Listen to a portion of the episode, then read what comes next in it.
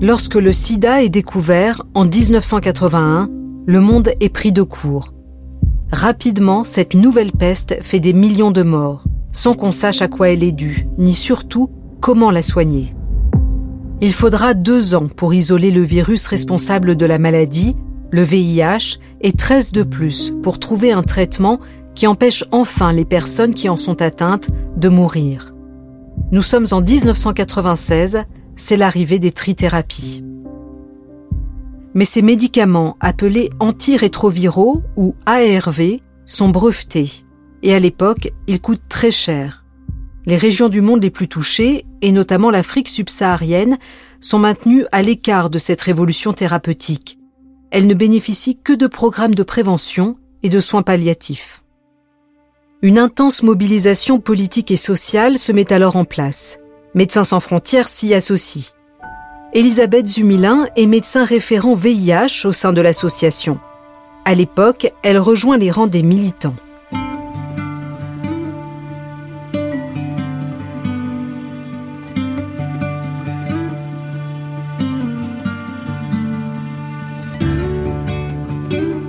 Vous écoutez Première Ligne, un podcast produit par Europe 1 Studio pour les 50 ans de Médecins sans frontières.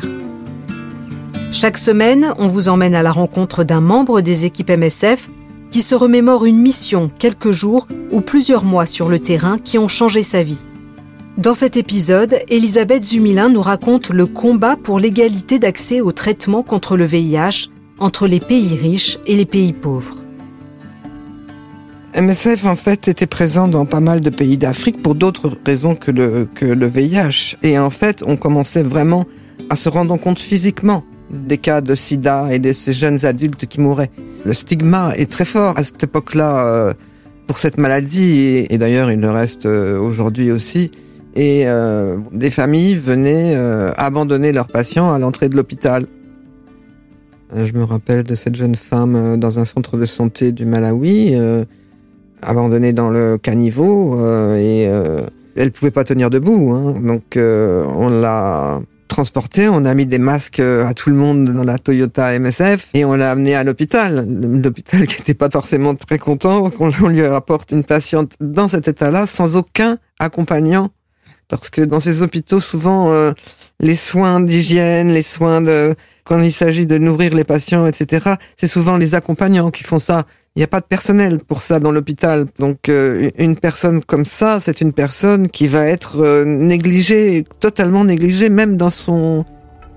Même si elle doit mourir, même dans sa manière de mourir, dans le sens où euh, elle va perdre toute sa dignité.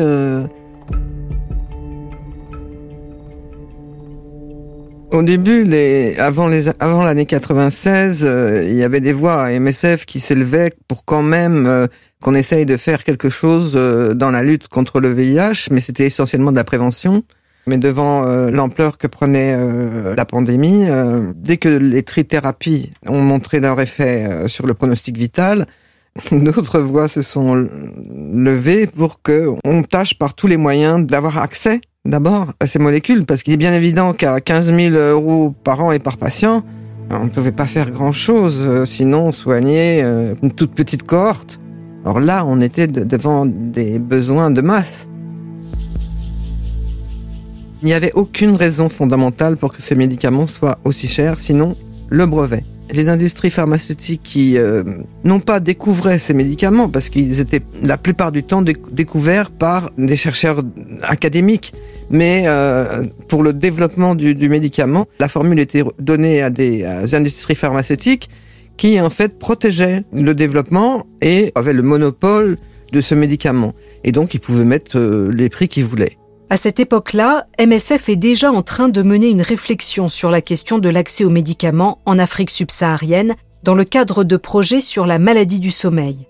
Ce sont les débuts de la CAM, la campagne d'accès aux médicaments essentiels, qui est officiellement lancée en 1999. Le lien avec les antirétroviraux se fait immédiatement. Ça s'est développé euh, très facilement de passer à ce travail, à cette lutte pour l'accès aux antirétroviraux, avec MSF qui s'entoure beaucoup de spécialistes externes des spécialistes pharmaceutiques et aussi on a vu très rapidement, on a compris très rapidement qu'il fallait travailler avec les spécialistes des lois sur euh, les médicaments.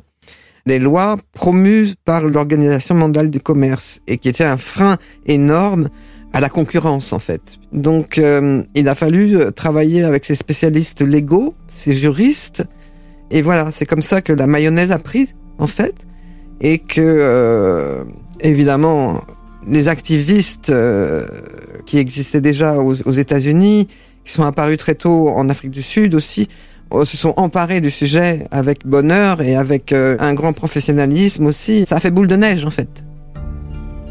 Ce combat collectif porte ses fruits. Des traitements génériques font leur apparition, la baisse du prix des médicaments est spectaculaire.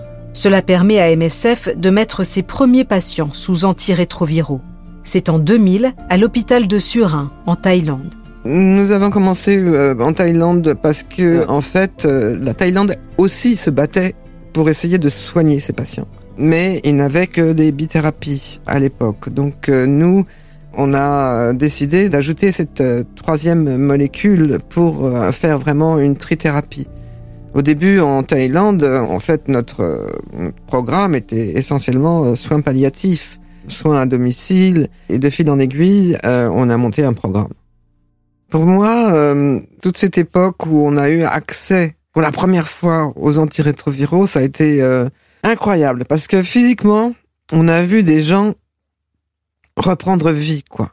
Reprendre des kilos, remarcher. À un moment, on, parlait d'un genre de ressuscitation, quoi. C'est le mot qu'on employait, à tel point que le problème de ces patients, c'est que comme ils allaient mieux, eh ben, ils recommençaient à avoir de l'appétit. Mais le problème était quand même qu'ils avaient faim, parce que euh, ils avaient perdu leur capacité de travailler par cette maladie euh, en phase terminale, en fait. Et ils reprenaient de l'appétit, mais ils n'avaient pas grand-chose à manger. Ça, c'était un problème aussi. Parallèlement à la Thaïlande, MSF monte d'autres programmes d'accès à la trithérapie.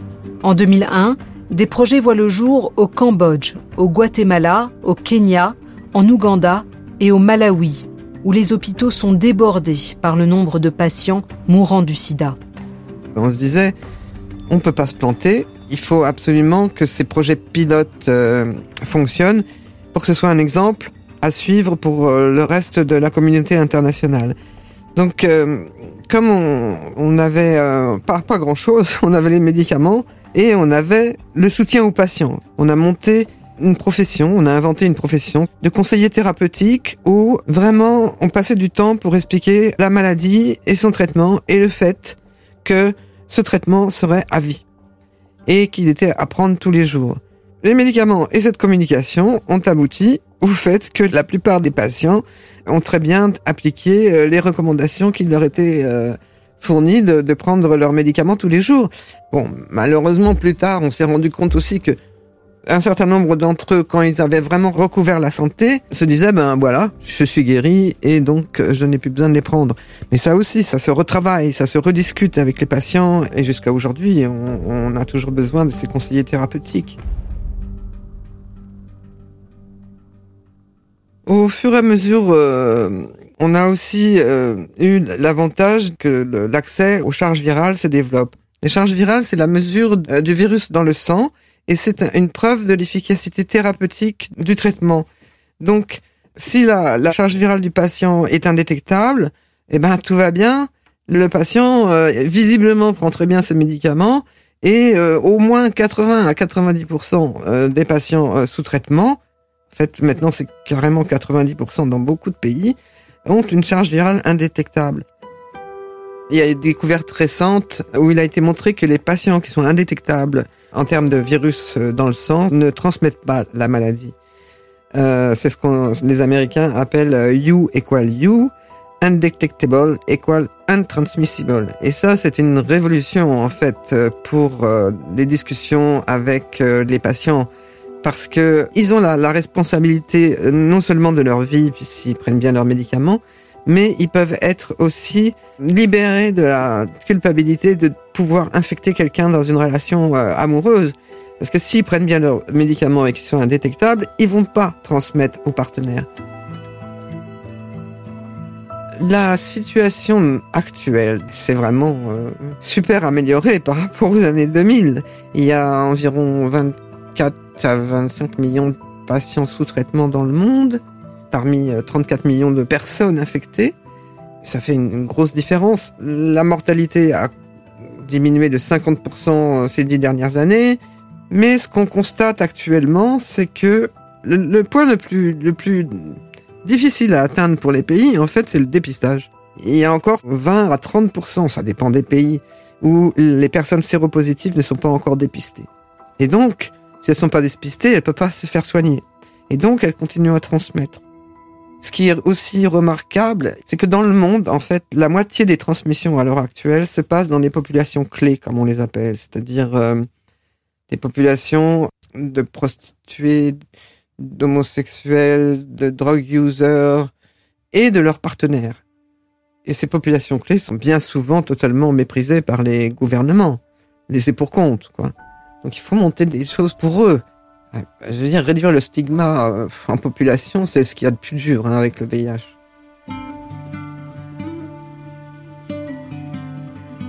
Selon ONU-SIDA, le virus aurait causé plus de 33 millions de décès depuis le début de la pandémie. Bien que les traitements antirétroviraux restent très difficiles d'accès dans de nombreux pays ou régions du monde, la part des personnes qui en bénéficient est en constante augmentation. En 20 ans, l'OMS estime que les ARV auraient permis de sauver plus de 15 millions de vies.